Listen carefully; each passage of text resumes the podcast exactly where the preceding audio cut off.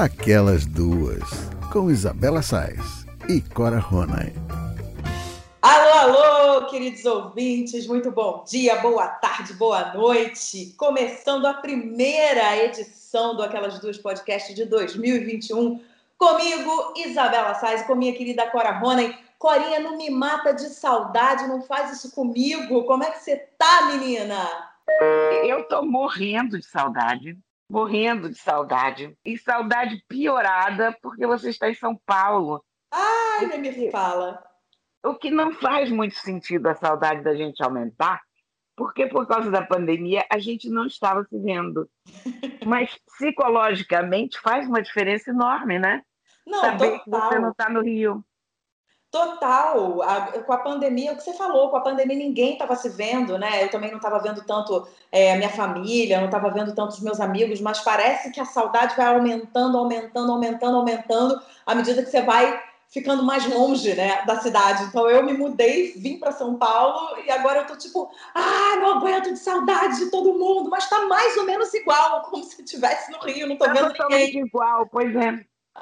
Totalmente igual, mas a gente morre de saudade, é muito esquisito, vai entender É isso, né? muito, é muito esquisito. Ô, Corinha, voltamos depois desse longo e tenebroso, digamos assim, inferno que estamos vivendo. que não tem data para acabar. Meu Deus do céu, só rindo, Corinha. Pelo amor de Deus, às vezes eu tenho a sensação, Cora, de que eu tô é, vivendo toda essa situação, né, que o mundo continua vivendo e que o Brasil está vivendo mais do que nunca, de pandemia e tal. Eu tenho a sensação de que eu tô presa num filme de terror, assim, que eu tô presa, sabe? Eu tenho uma sensação, assim, de dia da marmota, sabe? Meu Deus do céu, de novo, a mesma notícia, tem vacina, não tem vacina, atrasou, não atrasou, roubaram, não roubaram. Eu não sei, você tem essa sensação? Tenho, tenho. É engraçado porque quando a gente entrou na, na quarentena e começou a história toda, eu achava que isso ia durar três meses ou quatro. E eu achei, lembra, eu estava até achando interessante a posição da gente de testemunhas de um, de um fato novo, né? Sim. Agora eu já não acho graça no papel de testemunha, já não quero, já acho que brinquei bastante de pandemia, chega, sabe? É muito comprido, né? A gente não está preparado para esse isolamento, para essa angústia, para o não isolamento dos outros, para o negacionismo que cerca a gente, enfim, é, é horrível tudo, né? Horrível. Eu antes, em suma, eu antes conseguia ver, não vou dizer pontos positivos, mas eu via a ideia de a gente testemunhar a, a pandemia como nem uma obrigação. É engraçado. Eu estou aqui pensando em voz alta. Eu, eu não via de uma forma inteiramente negativa observar as cidades inteiramente vazias. Eu achava que isso, para quem sobrevivesse, evidentemente, isso embutia um certo privilégio de ver o mundo como ele nunca havia sido antes. Uhum. Ou como ele não. como ninguém se lembrava dele, porque provavelmente nas pandemias anteriores o mundo ficou mais ou menos assim, só que já não há memória viva disso, né? É. Então, eu achava que, quer queira, quer não, havia um privilégio nisso, de ver uma coisa tão inédita, de acompanhar aquele começo de pandemia que as pessoas cantavam nas janelas e enfim, houve muitos momentos emocionantes e muitos momentos únicos. E eu pensei, olha, isso é uma coisa histórica. A gente está, quer queira, quer não, vivendo um momento histórico. Nós continuamos vivendo um momento histórico, mas eu já não vejo nenhum, nenhuma vantagem. Não é que fosse uma vantagem. Eu não estou conseguindo me explicar, mas enfim, eu. Não, mas eu estou entendendo totalmente. Você não Tá está vendo entendendo. vantagem, mas você via, você nos via principalmente, né, a nós jornalistas, como é, testemunhas de um momento muito importante que a gente jamais tinha vivido, né? É, um momento de pandemia, um momento sim histórico, e a gente, principalmente no podcast que a gente falava tanto, e a gente fazendo um registro semana a semana do andamento disso, né, da- do, do que do que estava acontecendo no mundo, com A gente depoimentos. a gente estava a gente estava explorando um território inexplorado. A Exato. gente, a gente entrou numa quarentena em que tudo era novo. A gente não sabia o que ia acontecer, como as coisas iam se desenrolar. Ahn, nada, tudo, tudo era inédito. A essa altura, esse caráter novo acabou.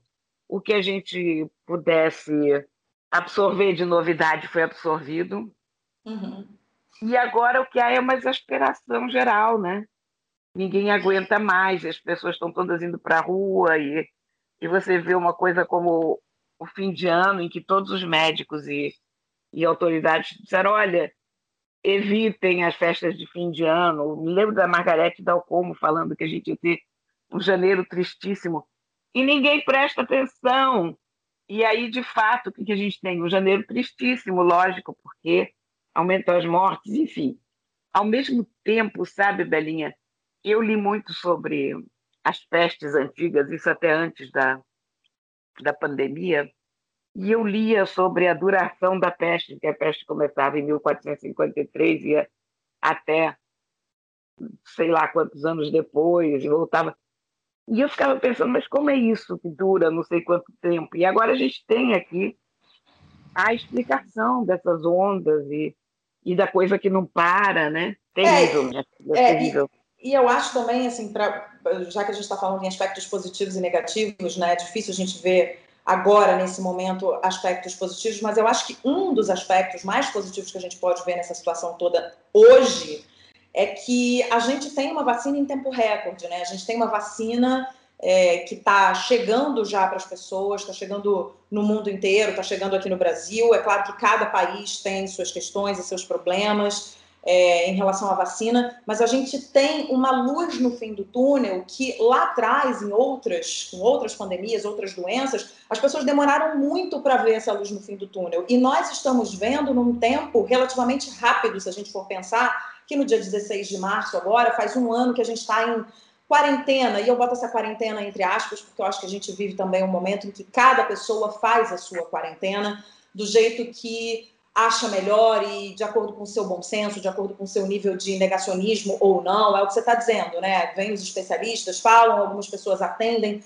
entendem, outras pessoas eu acho que entendem sim. Eu acho que as pessoas, não é que as pessoas não entendam, elas estão entendendo, mas você recebe uma informação, entende essa informação e você faz com ela o que você quer e o que você acha, é, segundo o seu nível de bom senso e, né? Segundo a sua cabeça, segundo os seus ali, a sua tribo. Eu acho que tem muito uma, um isolamento de tribo. Ah, eu faço assim, eu faço assado, eu encontro X, Y, Z, eu não encontro A, B e C. Então, assim, é muito difícil realmente você fazer um isolamento ou você conter uma pandemia assim. E eu acho que tem a, a questão das pessoas todas estarem de saco cheio, essa é a palavra mesmo, essa é a expressão. Tá todo mundo de saco cheio, todo mundo querendo voltar à vida normal. E é, o fato de você da gente saber né, que a gente não volta à vida normal tão cedo, é, que mesmo que a gente tenha aí vacina para uma grande parcela da população, a gente ainda vai ter que usar máscara, a gente ainda vai ter que conservar esses hábitos todos de álcool gel, disso, daquilo, né, famílias que têm crianças. É, então, assim, eu acho que as pessoas estão realmente ficando exaustas. A gente está passando por um momento de exaustão, mas é aquilo, é olhar, é, é aquela velha gente tem que lembrar daquela velha máxima de é um dia é, após o outro, é o que temos para hoje, e a gente tem que caminhar segundo, sabe, os protocolos de, de saúde, é, de, de higiene, porque senão a gente não vai conter essa pandemia. Né? Então, acho que tem tudo tem, tem, tudo, tá tudo um pouco misturado nesse momento, né? E aí fecha, não fecha, vai fechar, não vai fechar é, é lockdown, as pessoas não aguentam mais esse movimento. É, eu li sua coluna da semana passada em que você dizia que você desaprendeu a sair de casa, que a pandemia fez com que você ficasse tão em casa, você já era uma pessoa caseira, só ia para os seus eventos, para as suas viagens, mas você não era uma pessoa de muitas baladas e muitas, né, de muito sair de casa e combinações e tal, é, e programações e tal, e que você simplesmente desaprendeu que o fato de você ter que abrir o armário, escolher uma camisa, uma calça e botar um sapato, isso demora muito tempo, né? Então a gente também vai perdendo esses hábitos, vai perdendo, sei lá, a gente vai perdendo a mão, né, Cora? A gente perde a habilidade, sabe? Porque sair e conviver em sociedade, tudo isso são habilidades que a gente adquire ao longo dos anos. Você pega, quando você é criança, você aprende como sai, calça o sapato, põe a roupa, vai para a rua, cumprimenta as pessoas, enfim. tem uma série de rotininhas que a gente desenvolve, que a gente não nasce com elas, né? E de repente você você passa um ano em casa, descalça, como é meu caso, eu não consigo mais nem calçar sapato. Sabe? É uma, é uma coisa impressionante. Aquela coisa automática que a gente sabia o que tem que levar na bolsa e se está tudo na bolsa, não está. A roupa, tudo isso passou a ser uma coisa muito mais complicada. Junta máscara por cima disso, piora tudo ainda. Eu, toda vez que eu saio, não são muitas vezes, toda vez que eu saio, eu esqueço a máscara. O meu elevador aqui em casa tem um espelho enorme, assim. Então você entra, a primeira coisa que você vê é esse espelho. Então eu só me lembro da máscara quando eu entro no elevador, olho para minha cara, vejo que eu estou sem máscara, aí eu saio. Tenho que pegar a máscara. Ainda não internalizei isso, sabe? Impressionante isso.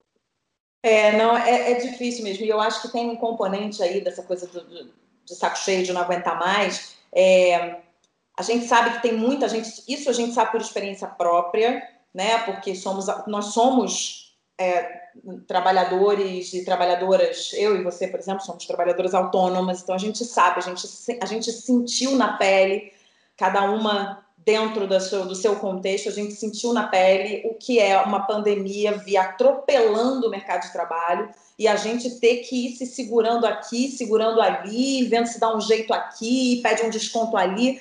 E eu acho que tem muita gente vivendo essa situação hoje, né? Então, essa coisa que eu falei agora por último, de fecha, não fecha, é lockdown, não é lockdown, eu acho que isso também mexe muito com os ânimos das pessoas. E não tinha como, não tem como não mexer, porque é aquela velha história que a gente falava desde o dia 1 da pandemia, né?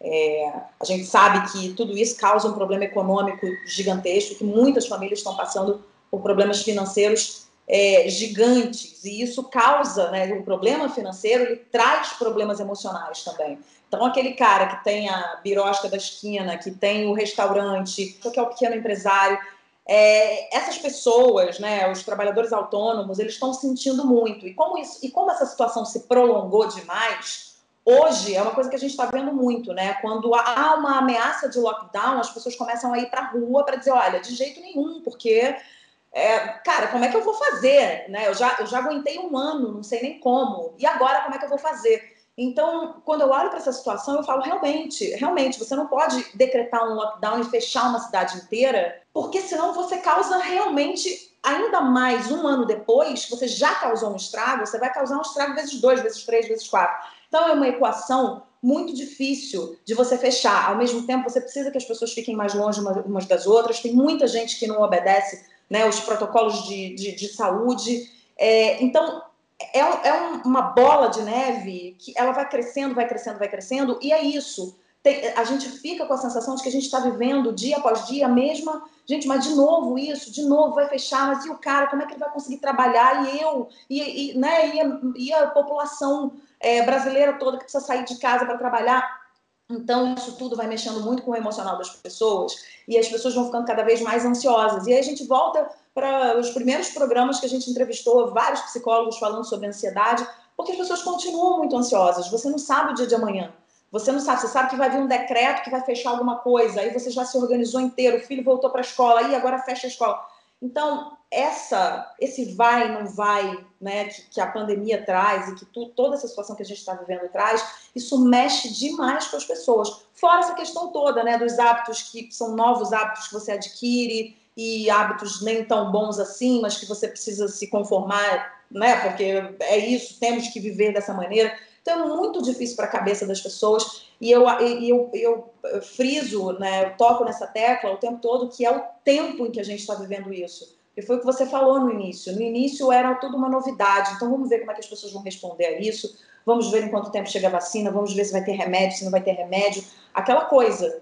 É, agora já está todo mundo realmente exausto, muito cansado.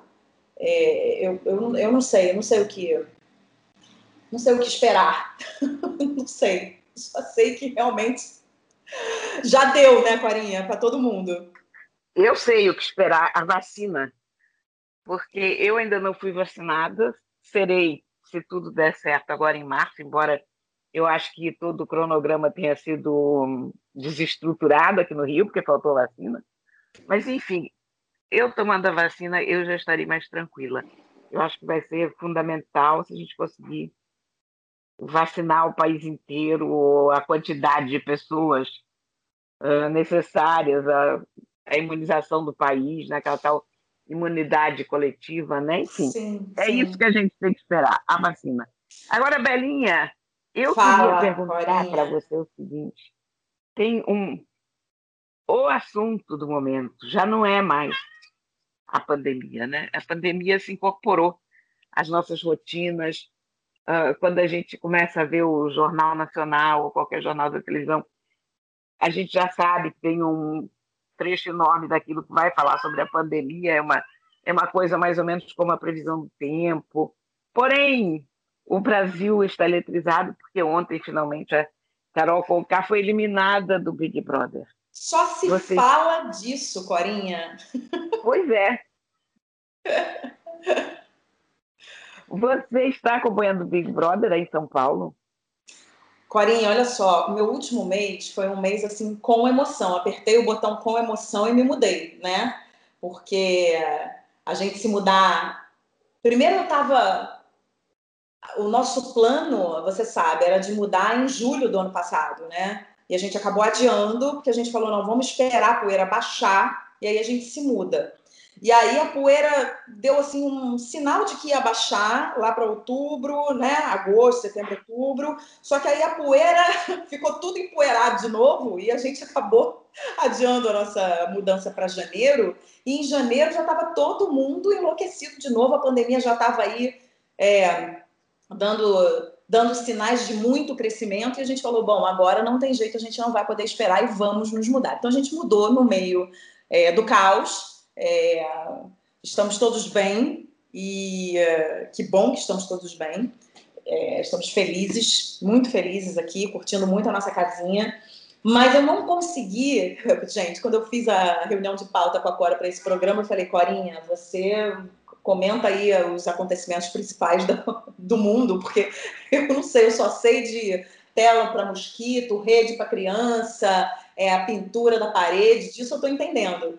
Agora, os acontecimentos assim que estão mais em destaque, eu não estou acompanhando muito bem, mas a gente de vez em quando dá uma olhadinha ali nas redes sociais, a gente dá uma olhadinha nas notícias na internet, e eu estava vendo que as pessoas estavam comentando muito e acompanhando assim por alto. E aí, quando a gente conversou, eu resolvi ver os três últimos é, programas para me situar um pouco. E realmente, pelo que eu sei, a Carol não foi uma boa pessoa durante esse tempo de casa. Eu não vi, não posso dizer assim, ah, o que, que eu achei, eu não vi. Não vi as cenas que ela distratou e que ela falou e que, enfim, que eu, o, o palco meu mas pelo que eu vi, ela não foi uma pessoa legal e ela saiu com recorde de rejeição até hoje, né? Em 21 anos de programa, ela sai com recorde de rejeição. Então eu posso imaginar que ela realmente não foi uma boa garota. Você viu melhor, né, Corinha? Você pode falar, né? Não, ela, ela é uma péssima pessoa. Ah, é engraçado, né? Porque o tempo todo os participantes do Big Brother reiteram, ah, isso é um jogo, porque é um jogo, porque lá fora. Mas a personalidade de cada um transparece, a forma como, como. Não há tanto como separar quem a pessoa é fora de quem a pessoa é lá dentro, porque a pessoa, no fundo, é uma só. É, ali é, é a pessoa numa circunstância especial, mas é a pessoa. Não, não é a Madre Teresa de Calcutá que vai trocar de lugar, sei lá, com o Bolsonaro, entendeu? Isso. Claro. Esquece, isso não existe. Então, você percebe que ela é uma pessoa terrível. Ela é, é eu escrevi para essa semana no, no Globo sobre sobre o Big Brother e eu acho que ela cabe feito uma luva naquela definição que o Cardoso inventou para o Gilmar Mendes, a pessoa horrível uma mistura do mal com atraso e pitadas de psicopatia. Porque ela, ela é terrível com todo mundo e ela não se dá conta disso. E aí ela usa aquele, aquela clássica desculpa de todo mundo de eu sou assim mesmo. é a minha natureza. Eu lamento, sabe? É, é a desculpa de todas as pessoas mal educadas e grosseiras e mas Corinha, no, temperadas. Mas no, no, na entrevista com o Thiago ontem, na eliminação, eu não sei se ela não tem é, se ela não realiza que ela é dessa forma, não, porque ela falou para ele que ela sabia que ela precisava de terapia, inclusive. É... Eu espero que ela, eu espero que ela leve isso a sério, mas enfim, mas o que eu ia dizer é que com tudo isso, eu, me, eu, eu tenho umas neuras com essa coisa do Big Brother. Eu não não costumo assistir porque eu, é o horário que eu estou lendo, que eu estou trabalhando, enfim. O horário em que eu rendo melhor de noite é exatamente o horário do Big Brother e novelas. Eu não consigo acompanhar a televisão por causa da minha incompatibilidade de fuso horário. Mas dessa vez, como estavam falando tanto de Big Brother, e virou o assunto, porque não há outro, ou é pandemia ou é, ou é o governo ou é o Big Brother, eu preferi assistir o Big Brother. E, e eu fico com uma questão que é a seguinte: eu acho que o programa perde muito com a saída dela, porque tá, exatamente por ela ser uma pessoa horrível e por ela ser meio psicopata, eu acho que ela é fascinante. Ela é uma pessoa muito inteligente, ela é uma pessoa muito interessante de se acompanhar. Ela, onde ela vai tem treta, então você anima, como divertimento, o Big Brother ganha muito uhum. com a presença dela. Mas aí o que eu me pergunto é com o que, que a gente se diverte, né? Porque o que ela fazia lá era maltratar as pessoas. E aí você. Eu fiquei pensando, cara, os romanos se divertiam com o Coliseu. É. Também, que também, também era um jogo, né?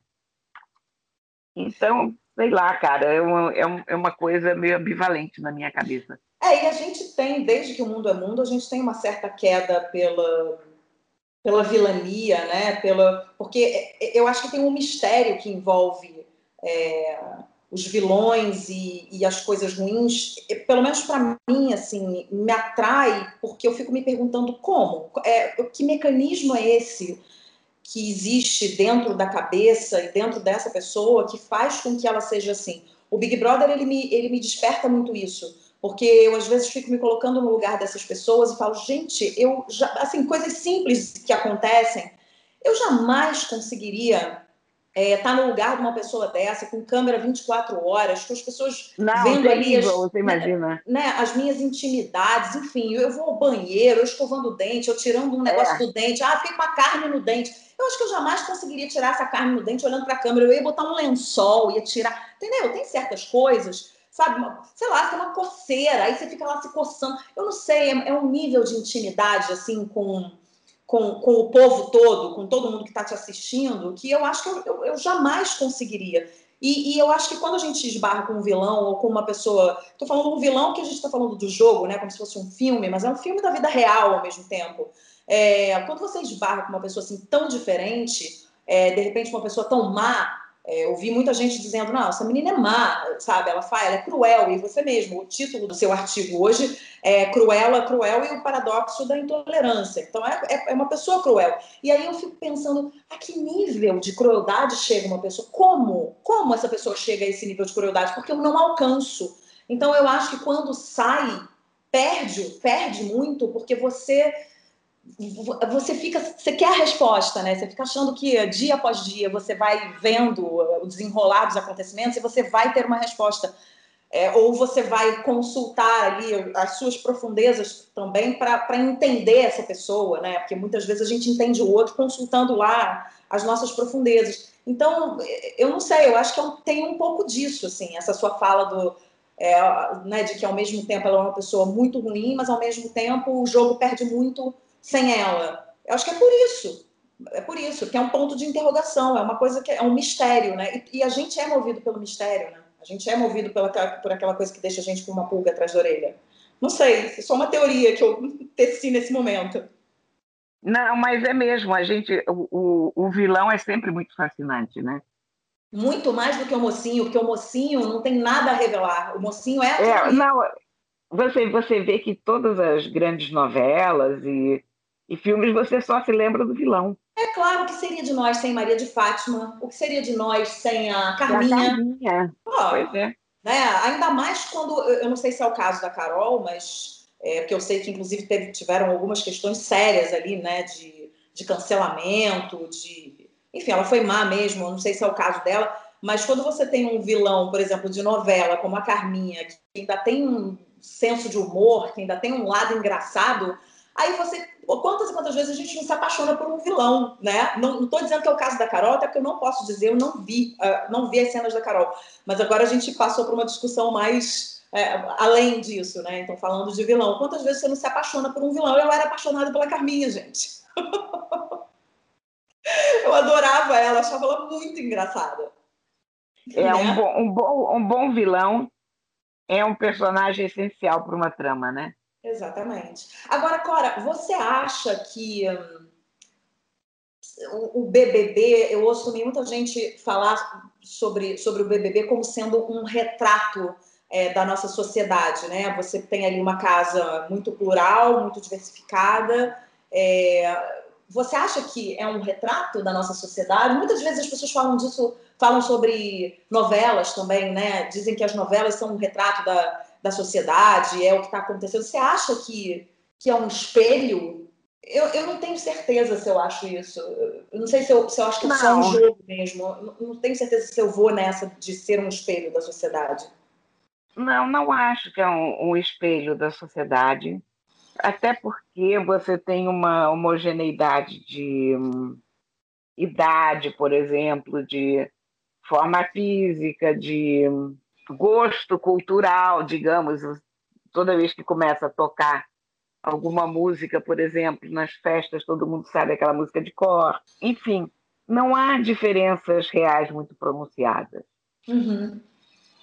Né? Pelo menos não nessa edição que eu estou vendo, eu acho todos eles, no fundo, muito parecidos e.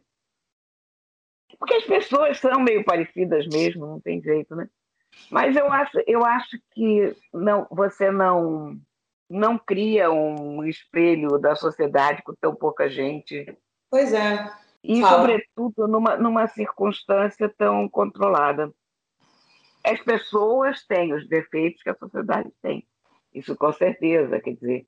Então, você vê uma pessoa que é má, como a Carol, dizer que ela é assim mesmo, quer dizer, a justificativa dela é que eu sou assim mesmo, e você vê uma pessoa que é simpática, como o Gil, mas que tem um ataque de pelanca se destempera completamente sai gritando, e aí ele diz que ah, ele não pode fazer nada porque ele é assim.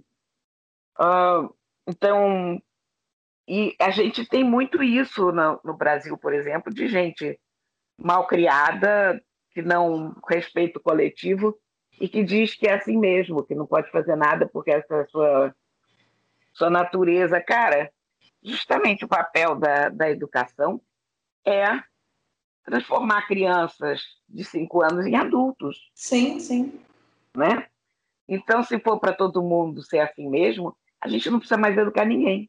Deixa todo mundo da, dando ataque o tempo todo e mordendo os colegas. E é engraçado você falar isso, né? Você falou das crianças de 5 anos que vão se transformar em adultos e eh, o Theo está com 5 anos. E eu me, eu me lembrei agora, ouvindo você falar, de uma cena que é corriqueira aqui, quando. Nem tô sendo injusta com ele, porque não é corriqueira, mas assim, quando, quando ele dá um ataque de pelanca, uma coisa, ah, porque ficou irritado com alguma coisa, eu sempre vou lá, converso com ele e falo, filho, a gente tem todo o direito do mundo de ficar irritado. A gente tem todo o direito do mundo de ficar com raiva Todo mundo tem raiva, você tem raiva, eu tenho raiva, o papai tem raiva, o mundo inteiro tem raiva. Só que a gente precisa aprender um pouquinho, colocar essa nossa raiva para fora. E eu sempre dou um, um exemplo para ele. Eu falo, filho, você imagina a mamãe na fila do supermercado e aí, de repente, a mamãe viu que precisava muito de um ingrediente, precisava comprar azeite, e aí não tem azeite. E aí a mamãe fala assim: não tem azeite! No meio do supermercado. É exatamente isso. Aí ele olha para mim, ele, ele já fica assim, meio, caramba, é, realmente não é por aí, né? Eu falo, filho, não é por aí. Não tem azeite, não tem azeite. Eu vou ter que ir num outro supermercado, comprar o azeite e vou ter que engolir a minha raiva. Eu posso ficar com muita raiva porque não tem azeite, porque eu estou atrasada, porque eu tenho que fazer comida, porque isso, porque aquilo. Mas eu não posso fazer com a minha raiva o que eu bem entender, porque a gente vive em sociedade, né? Então é isso. Eu, eu, eu acho que quando a gente faz com a nossa. Eu estou falando da raiva aqui, né? Estou dando um exemplo, mas quando a gente faz com a nossa raiva que a gente bem entende, é porque a gente está olhando só para o nosso umbigo. E muitos dos participantes desses reality shows, a gente vê que eles só olham para o próprio umbigo. E muitos a gente não precisa nem falar dos participantes do, do, do, do reality show. Aí eu estou falando da sociedade como um todo. Muita gente na nossa sociedade só olha para o próprio umbigo. Quando você vê uma aglomeração, uma festa para 400 pessoas em plena pandemia, quando você está pensando em você, está pensando em você, na sua diversão, você está pensando no seu momento. Pô, eu vou beber com os meus amigos, vou ficar ali numa festa para 400 pessoas, espalhando vírus para tudo quanto é lado. E é isso, eu estou olhando para o meu umbigo, porque, ai meu Deus, eu estou muito nervosa, eu preciso esparecer. Cara, vai esparecer no parque, ao ar livre, você não precisa aglomerar para isso. Né? Então, o ser humano tem uma tendência a olhar para o próprio umbigo. E aí eu me lembrei disso que eu falo para ele, eu falo, filho, não dá, porque se cada coisa que me deixar com uma raiva, eu der um grito, sair tacando panela em todo mundo, tacando coisa para cima, joga coisa na parede, dá, cara, eu vou ter que ficar enjaulada, porque, né? vou ter que ficar afastada da convivência, da vida em sociedade. Então, eu acho que é muito isso. É, é, é, é a desculpa clássica da pessoa mal educada. É isso. Eu sou autêntico. Eu digo verdades. Olha, a pessoa que sair por aí pelo mundo dizendo verdade está frita. Agora, Clarinha, eu. E, e as, pessoas, as pessoas confundem isso. Ah, mas então nós vamos adotar o fingimento? Vamos. É claro. O, a hora que uma amiga me mostra as fotos dos netos e eu acho os netos horríveis, e ela me pergunta se estão uma gracinha, eu vou dizer que estão uma gracinha. É claro, gente. Um nível, um nívelzinho de fingimento de... a gente tem que ter, senão a gente vai se engalfinhar o dia inteiro, né? Tinha, tinha uma, uma menininha que eu conheci que era realmente horrorosa, coitada. Eu morria de dó. Se tornou uma mulher linda, para você ver como é que essas coisas são, né? Mas ela parecia um bebezinho da família Adams, uma coisa assim. É, olha que bebê te chamar atenção por ser feio é uma coisa que não acontece, porque bebê em geral é sempre muito bonitinho. É. E a gente sempre dizia para a mãe dela que ela era uma fofa, porque você vai fazer o quê? É claro. Dizer, olha, eu nunca vi uma criança tão feia.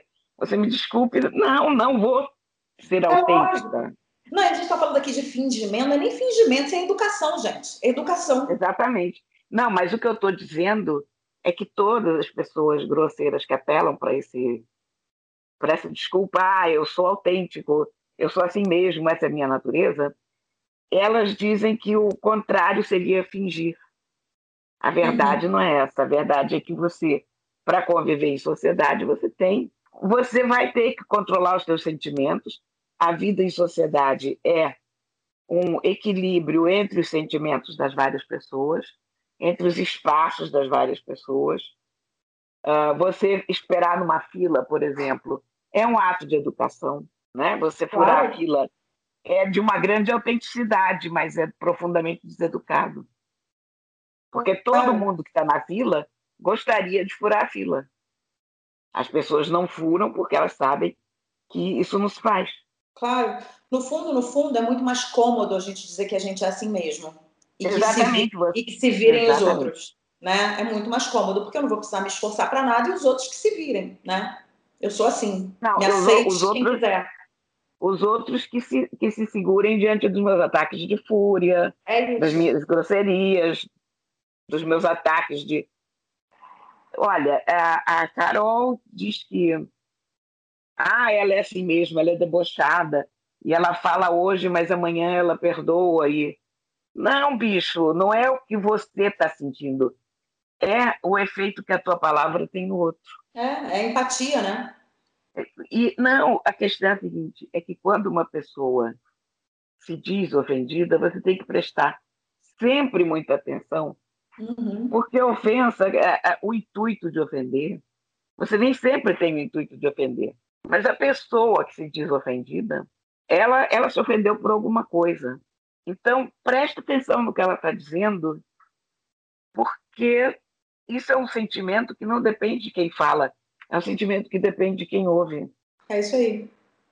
Sabe? E, E essas pessoas que são autocentradas não pensam nas pessoas. Exatamente. Elas, elas não estão ligando para o que as pessoas estão pensando. E aí, voltando para a criança, a criança é muito autocentrada, mas a criança pode ser, porque é isso. Essa é a natureza do ser humano. Quando você é um bebê, você nem sabe, você não tem nem consciência de que você é um corpo, a sua mãe é outro. Você acha que você é a mesma coisa que a sua mãe, você vai entendendo que você é uma outra pessoa. E aí, até você deixar de ser autocentrado, de, de achar que o mundo gira em torno de você, é, demora um pouquinho. Mas a Carol e todos os participantes do Big Brother já têm idade suficiente para saber que o, mundo não gira em torno deles, né? Que o mundo é muito maior do que isso. Então, não é, ah, eu sou assim e, e né? E me desculpe, porque vai continuar sendo assim. E aí o resultado é esse. É, tem, tem, inclusive, tem, se não me engano, foi a Forbes que fez uma, uma estimativa de quanto ela já perdeu em contratos, e era até hoje de manhã era 5 milhões. É uma estimativa de quanto ela já pode ter perdido em contratos publicitários, em trabalhos etc. e tal. Ela vai ter um certo trabalho para refazer a imagem dela, não sei nem se ela vai conseguir refazer essa imagem, mas para refazer a imagem dela e tomara que ela realmente siga essa, essa, esse, não sei se foi um conselho que ela recebeu ou se ela mesma achou que ela deveria consultar uma psicóloga, fazer uma terapia, porque acho que esse é o caminho, né? É o único caminho. Eu acho, eu acho, eu acho que rolou um briefing ali. É. Porque fizeram um intervalo muito grande. Pois é, eu acho. Não, e não dá para você pegar uma pessoa que está se achando a rainha da cocada preta e dizer para ela, bicho, você foi eliminada por 99% das é. pessoas. Olha, é um tombo que ninguém merece. Eu, inclusive, tenho pena dela. Eu percebo tudo isso. Eu não acho ela uma boa pessoa. Eu acho que ela é má, mas eu fico com pena, porque ela é uma pessoa humana de qualquer maneira. Sim, claro, e todos esse... nós temos nossos monstros, né? Esse é o monstro dela. Não, e esse, esse é um tombo muito descomunal, né? Sim. Porque você entra nesse programa exatamente para o contrário, né? Você entra para sua para sua popularidade crescer e não para você ter um nível de rejeição desse tamanho. Mas aí é, é, é, o que cada um faz com essa, digamos assim, oportunidade, porque muita gente vê como uma oportunidade. Então, ou você vai pegar essa oportunidade e vai se fazer, como muitas pessoas fizeram, como a Sabrina Sato fez, como a Grazi fez, saber usar essa oportunidade para o bem, ou então se afundar completamente como ela fez. Vamos ver, cenas dos próximos capítulos, né, Corinha? Cenas do próximo capítulo, é. É isso aí. Corinha, chegamos ao fim do nosso programa. Olha só como é que passou rápido. Coisa, hein? Que coisa, parece que a gente ainda nem começou. Passou muito rápido. Olha, eu acho que vai ter papo para mais de metro esse ano inteiro, viu? Do jeito que esse mundo anda, a gente vai ter muita conversa por aqui. E a gente chegou ao fim do programa, não sem antes dar as nossas dicas preciosas que os nossos ouvintes estão querendo tanto. Aliás, os ouvintes estão entrando lá no, no nosso perfil no, no Instagram, no arroba aquelas duas podcast, é, falando que estavam morrendo de saudade, cadê vocês? Olha, nas, nas, duas últimas semanas eu nunca recebi tanto, cadê vocês? E aí, gente, essas férias que não acabam? Pronto, gente, a, a, a, gente realmente extrapolou, mas foi por uma boa causa, porque não é todo dia que a pessoa se muda para São Paulo também, né? Exatamente, gente. A pessoa se muda para São Paulo em plena pandemia, com uma criança pequena, então é com emoção, gente. Por isso que a gente demorou e um olha, pouquinho. E nós vamos falar muito disso na semana que vem, porque eu quero saber tudo. Vamos, eu vou contar todas as novidades aqui de uma carioca morando há um mês em São Paulo. E eu quero saber se você também tem as mesmas impressões, Corinhos, que a gente vai ter um papo bom aí sobre diferenças entre Rio e São Paulo, sobre o que eu estou descobrindo aqui é, na próxima semana, tá, gente? Então aguardem, aguardem. E aí, quais são as dicas de hoje, ou a dica de hoje, Corinha? Diz. Olha, eu tenho uma dica de livro que, que é a organização da Malu Gaspar, da nossa colega Malu Gaspar. É um livro publicado pela Companhia das Letras, o Subtítulo explica o que é o livro: A Odebrecht e o esquema de corrupção que chocou o mundo. Você vai dizer, ah, mas vou ler sobre Odebrecht. Cara, o livro é sensacional. O livro é como se fosse um romance policial, uma longa reportagem. Se lê maravilhosamente bem. E eu acho fundamental para a gente entender o que aconteceu no Brasil nos últimos anos. Uhum. Quando eu digo últimos anos, eu digo últimas décadas, praticamente. O, é uma grande leitura, um ótimo, ótimo livro, muitíssimo bem pesquisado, uh, super recomendo. Muito, Muito enorme, hein? Não é um livro para mães de crianças pequenas que não recém, podem. Recém-mudadas para São Paulo. É, porque tem 600 e tantas páginas. Então você vê que não, não é uma leitura ligeira. Mas eu acho uma leitura fundamental para entender o país. Muito bem. Mais alguma? E, por um lado, mais levinho e bonitinho, a Heloísa Buarque de Holanda fez uma nova antologia poética, As 29 Poetas Hoje. Isso vem 45 anos depois do 26 Poetas Hoje. Você se lembra que foi a antologia que marcou época na poesia do final dos anos 70. Todo mundo que a Heloísa falou naquela época depois se consagrou realmente como, como poeta, eram vozes importantíssimas daquela geração. E ela está repetindo esse feito, mas agora ela pega 29 poetas mulheres. Ela, ela não conseguiu fechar em 26, porque ela achou que tinha gente boa demais, ela não conseguiu reduzir o número. Então, é um retrato lindo da poesia feminina contemporânea. Uh, super, esse eu super recomendo também, e esse, ao contrário do, do livro da Malu, que é uma reportagem e é uma, uma paulada na cabeça do ser humano, no fundo, de todo, todo ser humano brasileiro, o, esse aqui é um outro lado. Mães de crianças pequenas podem pegar, porque você pode ler um poema um dia, você pode ler outro. E, e é um bonito retrato da sociedade, no sentido que as mulheres estão muito bem representadas aqui, muito bem representadas, os poemas são densos, são bonitos. Claro, tem coisas melhores, coisas piores, a antologia de cada pessoa é, diferente. Se eu, se eu fosse fazer uma antologia minha, seria diferente dessa. Se você fizesse a tua, seria diferente. Mas é um nível de acerto muito grande e a maior parte dos poemas é muito, muito bom. Muito bem, Corinha. Olha, falando em livro, eu estou lendo meu primeiro livro de 2021, que foi uma dica sua, que você deu no decorrer de 2020, é, que é o livro da Andréa Pachá, O Segredo de Justiça. Eu já estou no ah! final, já estou nas duas últimas histórias. Que livro bom, né, Cora? Quanta história boa. Andréa Pachá é um gênio. Ai, como escreve bem, né, ela? Você sabe que eu não estou dizendo um gênio à toa, não. Eu acho que ela é um gênio, porque eu acho que a Andréia tem um equilíbrio, tem uma.